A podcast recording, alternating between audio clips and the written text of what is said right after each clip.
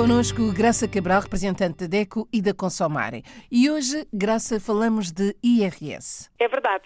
Não temos como fugir a esta questão do IRS.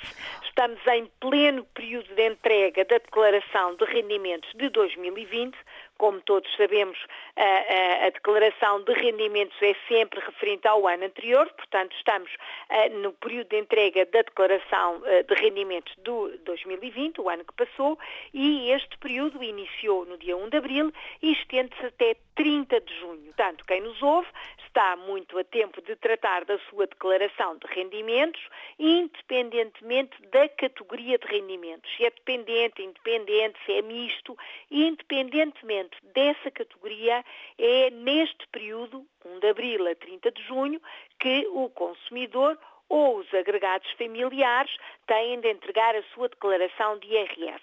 O que é que interessa saber? Exatamente, importa salientar que quem nos ouve lá fora, portanto, quem imigrou no ano que passou, 2020, mas que prestou trabalho em Portugal durante mais de 183 dias, 183 dias, digamos que é ali entre os 5 e os 6 meses, se trabalhou por mais de 183 dias em Portugal, conforme seja, enfim, a categoria não interessa, mas como uh, elemento que fez os seus descontos, que trabalhou, tem que entregar a sua declaração de IRS em Portugal. Portanto, mesmo que tenha saído do país no ano que passou, que tenha imigrado, mas prestou declaração de IRS cá, tem de entregar essa declaração digitalmente, claro, até 30 de junho. É fundamental fazê-lo em Portugal e não no país onde está agora. A lei é comum, claro, aos Estados-membros da Europa e é claro que quem no seu país natal, no seu país de que é natural, trabalhou cerca de seis meses ou mais, claro, terá de fazer esta declaração no país de origem. Esta declaração é feita online, é feita digitalmente, não só para quem está fora também cá, e sobretudo em tempos, em tempos de pandemia, e o consumidor ou o agregado familiar precisa de ter uma senha de acesso ao portal de finanças.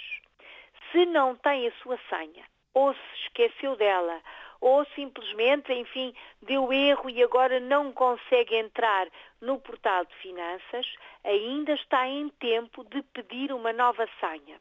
Tem que entrar no portal das finanças.pt, é mesmo assim, portal finanças.pt, e depois, ao tentar iniciar a sessão, coloca o seu número de contribuinte ou número de identificação fiscal e tem um botãozinho, tem uma entrada que diz esqueceu-se da sua palavra passe ou da sua palavra-chave, depende do programa que o consumidor estiver a utilizar, mas enfim é um sinónimo, carrega nessa entrada e depois vai ter que preencher algumas informações, eh, confirmar o seu número de identificação fiscal, confirmar os seus dados pessoais que estão registados na sua repartição de finanças e pedir uma nova palavra passe. Essa, uh, essa entrega é rápida, demora dois a três dias, mas acontece pelo correio.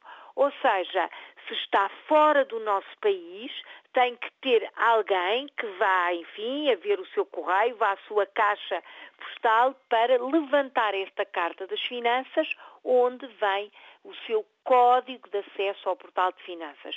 Sem esta senha, sem este código de acesso, não vai conseguir uh, entrar e entregar a sua declaração.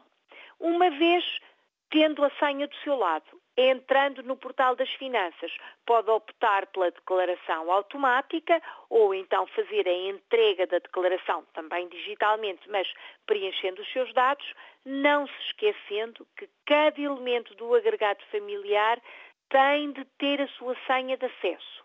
Exemplificando, o pai, a mãe, sujeito passivo, sujeito uh, passivo A e sujeito passivo B, a mãe e o pai, e dois filhos. Estes quatro elementos precisam de ter quatro senhas diferentes. Cada um deles tem o seu número de identificação fiscal, válido mesmo para crianças, portanto menores. Tem Graça, o seu número isso... de identificação fiscal e a senha. E se os filhos neste momento não tiverem a senha? Tem, tem que pedir e vai a tempo de o fazer. O processo é o mesmo. Uh, posso até exemplificar com o meu caso, enfim, não é muito, uh, uh, se calhar não é muito correto, mas é um exemplo válido. Eu entreguei já a minha declaração de rendimentos do ano passado, da minha família, tinha o meu número fiscal e a minha senha, do meu marido também, o meu filho mais velho também, mas o mais novo, e eu simplesmente não anotei corretamente a senha e deu sempre erro, bloqueei a entrada uh, do meu filho mais novo no portal das finanças. O que é que foi necessário fazer?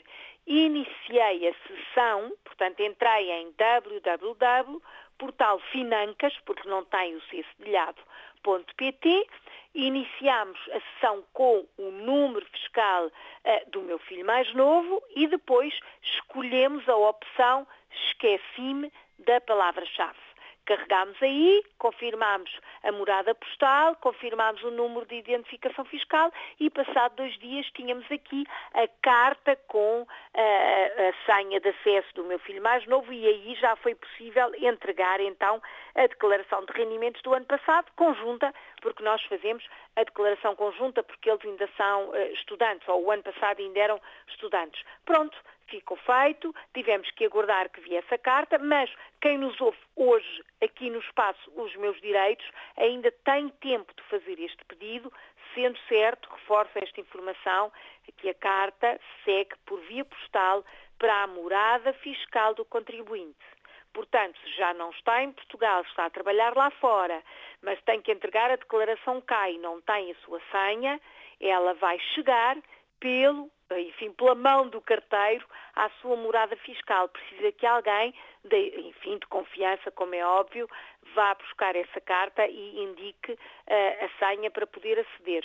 Tem tempo de o fazer, é até dia 30 de junho, este é o prazo uh, normal. Em caso de reembolso, portanto, se o contribuinte tiver direito a receber uh, valor feitas as contas finais, portanto, se houver valor a receber, esse valor é depositado na conta bancária e acontece, enfim, algumas semanas depois de fazer a entrega da sua declaração se for uma situação em que o contribuinte tem que reembolsar, tem que pagar, então irá receber depois de 30 de junho a notificação, a nota de liquidação do valor que tem que pagar e pode fazê-lo, claro, também por uh, uso da, da, da, máquina automática, portanto, através de, de multibanco e fazer então a liquidação do valor que tem que pagar. Está em tempo, Todas estas informações, como sempre, estão ao dispor de todos aqueles que nos ouvem, nos serviços telefónicos da DECO, no nosso sítio na internet, deco.pt. Estamos ao dispor de todos, podemos ajudar.